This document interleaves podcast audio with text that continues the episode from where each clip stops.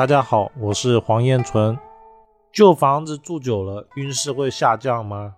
这个是不会的。我们看北京故宫嘛，还有什么乔家大院啊，或者是一些呃老的四合院，他们不存在房子住久了运气下降一说，除非这间房子它出现了破洞，比如说墙壁有个洞、有裂痕、有发霉，或者是。脏乱，这边指的脏乱就是，比如说像那个灶、厨房，时间用的太长了，结果墙壁都发黑了，而且是油烟的发黑，它也不好清掉。这种脏乱才是会出问题的。而化解的方法呢，很简单，就是把它重新装修嘛。一般来说，我们一定要看房子要注意几个点，一个是大门，尤其大，比如大门周围的墙，大门本身。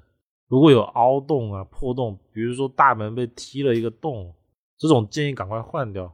再来是厨房的灶，如果灶周围啊都是那个油烟，有那种脏脏的油，也要赶快的去把它给换掉。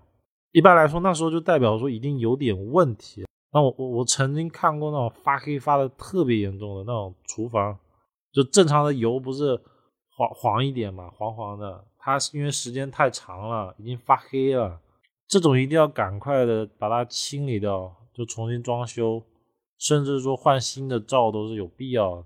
再来是床，这三大件一定要保证它是好的，这是新呃，它是没问题的。比如说床突然塌了，就赶快换；又或者是呃床床床罩发霉了，或者是那个弹簧床席梦思它发霉了。就把它换掉，就主要看的就是这几个点，或者是那个床用的那些布啊什么，像像那种它出现了破旧了那种，就真的是开始往下坡走，就要考虑的是把它更新。